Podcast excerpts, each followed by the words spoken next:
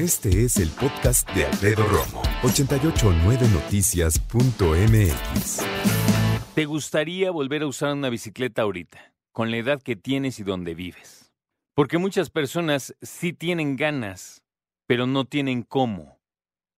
Muchas personas dicen, me encantaría, pero no puedo. ¿Por qué? Pues porque están caras, no tengo lana, o se la daré a mi hijo, o, ¿sabes? A ver, vamos a decir una locura. Las bicis son caras. Para mí, las bicicletas son caras. Una bici muy básica que venden en una tienda comercial común y corriente, una tienda de autoservicio, va a costar 3 mil pesos. Entonces, desembolsar esa lana para una atleta, todo el mundo dice, no, pues es un buen de lana como para andar jugando. Es que no es un juguete, es un medio de transporte. Ya sé, la situación es complicada en términos del tránsito, yo lo sé. Pero no solamente te estoy hablando a ti, te estoy hablando a ti, que vives en el interior de la República o en un lugar muy tranquilo, o aquí en la ciudad, pero tienes que desplazarte al menos unas cuadritas nomás para trabajar o para estudiar. ¿Cómo regresar a usar una bicicleta después de años, si no es que décadas, de haber usado una? A mí mi cleta me lo trajeron los reyes. La primera bici que, que, tuve me la trajeron los reyes. Y te digo una cosa, cuando bajé corriendo este, a ver los regalos de los reyes, este, mis hermanas empezaron a ver los suyos y yo así de wow. Y vi una bici y dije, wow. Y dije, seguramente es de mis hermanas. Y también pensé que a lo mejor se la habían traído a la, a la chava que nos ayudaba en casa en aquel entonces. Y dije, ay, pues ya se rayaron con una atleta, ¿no? Y empecé a ver, y me habían traído un coche, estaba bien padre y todo, y dije, bueno, pues nomás un coche. Y entonces de repente mis hermanos me dicen, ¿qué no vas a usar tu bici? Y yo, ¿cuál bici? Pues es tuya. Y vi, tenía mi nombre, y creo que tenía el de una de mis hermanas de Eve, creo. Pues creo que ya nunca nos oigan. ¿O sí? Pues no sé, pero tenía mi nombre. Entonces dije, wow. Me acuerdo perfecto que cuando salí la primera vez a andar en bici, mi hermana Abby, que le voy a agradecer esto, entre muchas otras cosas, le voy a agradecer muchísimo que me enseñó a andar en bici. Me enseñó a andar en bici y fue la mejor experiencia de mi vida. Me subí a la bici y tenía, escucha, ¿eh? Para subirme a la bici, tenía que ponerla en la banqueta y con el apoyo de la altura de la banqueta tenía yo que ponerme de puntitas. Mi hermana me ayudaba eh, empujando la bicicleta y yo tenía que agarrar el pedal, empujarlo y esperar a que regresara porque no alcanzaba mi pierna el pedal. Así de chiquito estaba, tenía yo seis años. Y la atleta era de un de adulto, mínimo de adolescente, ¿no? Era rodada 26, imagínate.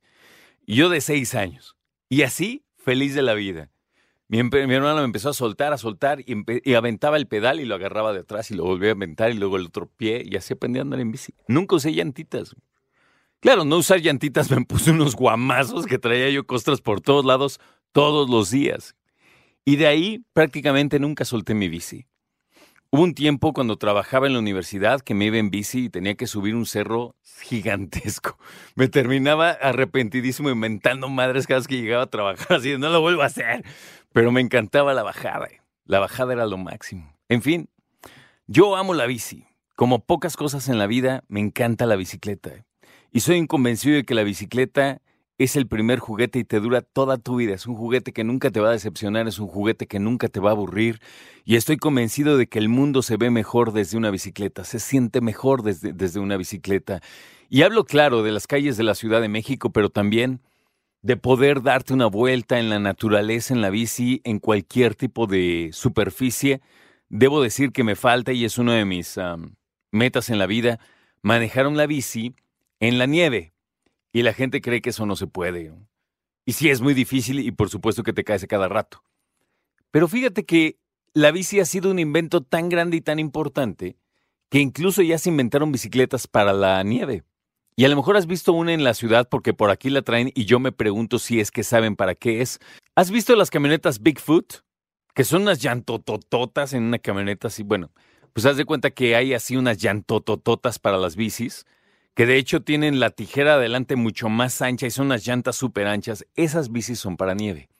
Claro que muchos dicen, pues se ve bien chida, y la neta sí se ven bien chidas. Y pues no pasa nada, no te lo puedes rodar donde se te dé la gana, nada más que pesan un montón, pero se supone que esas bicis son para la nieve. ¿Qué tomar en cuenta para regresar a andar a la bicicleta después de mucho tiempo. Yo lo primero que te digo es, busca que te presten una bici antes de comprar una. Y una que sea más menos de tu talla. Y ponte a andar en bici en un parque con mucho pasto, por si azotas que no te duela tanto. Es de verdad, ¿eh? Y mucha paciencia.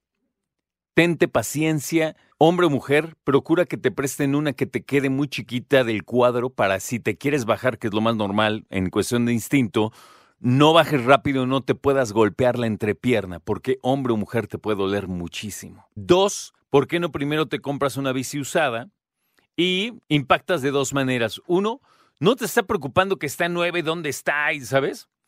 Le pones un candado de los buenos, que sea seguro, luego haremos un programa de eso, y la dejas y ya. Generalmente cuando son usadas y medio viejitas, la neta no generan tanta ansiedad y tantas ganas de robarse, la verdad. Y dos, si te llegas a caer y se raspa o se golpea o la avientas, pues no pasa nada en realidad, ¿no? Tres, que conste, que conste que yo nunca dije, oye, ¿quieres usar una bici para desplazarte a todos lados? Yo no dije eso. Yo nada más dije, no te gustaría volver a andar en bici. Y en ese sentido, la tercera es esa recomendación. Busca usar tu bicicleta, ahora que vas a regresar a usar bici, busca usar la bicicleta en terrenos muy seguros, en un parque, ¿no? En un estacionamiento, en un momento donde puedas, claro, ¿no? Generalmente muy temprano o ya más tardecito, en esa zona del estacionamiento donde nadie te puede molestar. Yo creo que sería muy útil. Pensamos que la bici ya cuando tenemos cierta edad, adiós. Te compras tu primer coche y la bici la vendes, la avientas, la, ¿sabes? ¿Dónde están tus bicis? ¿Dónde quedaron las bicis de la casa, la de tu hermana, la de tu mamá, tu papá, la de... ¿No? Creo que depende de nosotros, ahora que eres papá y mamá, depende de nosotros cultivar, incentivar ese sentido de la bicicleta. Sí, sí hace falta mucha cultura vial. Pero a ver, vamos a usar la lógica. Yo no estoy diciendo que te arriesgues ni nada, ¿eh? Nada más la onda es así. ¿Cómo pretendemos hacer cultura vial si no usamos la bici. Hay que usar la bici, hay que usarla bien, hay que respetar las señales de tránsito. Y para ti que manejas, la bici llegó para quedarse, es el transporte del futuro en la Ciudad de México, y te aguantas y la respetas. Punto. Es tu deber. Están por arriba de ti. En la jerarquía de transporte y de desplazamiento en la Ciudad de México, estar muy por arriba de ti tiene mucha más prioridad una bicicleta que un coche. Ah, pero quiero reiterar, si tú usas bicicleta tienes que respetar las señales de tránsito. Porque a mí me da mucha tristeza que llegas a un alto y los que se pasan en el alto son las bicis. Y las motos, pero estamos hablando de las bicis. Oye, te cuento una historia rápido. Fíjate que fue el químico Albert Hoffman que un día como hoy, 19 de abril, pero de 1943, estaba trabajando en un proyecto para una medicina que buscaba tratar problemas respiratorios y circulatorios. Y empezó a dividir, a sintetizar químicos. Y empezó a alucinar acá. ¡Uh! Loquísimo. Neta.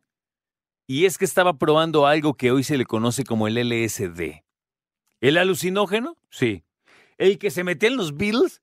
Ese mero.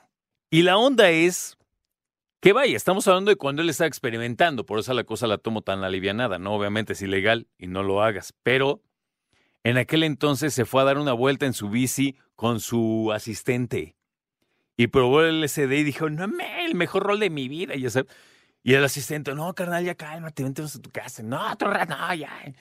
Pero eso fue un día como hoy de 1943, hace casi 80 años. Y pues sí, se hizo historia en ese viaje. Muchos dicen que es el día de la bicicleta. Hay otros que dicen que no, que es en junio. Que... Pero pues mira, para hablar de la bici siempre es bueno. Escucha a Alfredo Romo donde quieras. Cuando quieras. El podcast de Alfredo Romo en 889noticias.mx.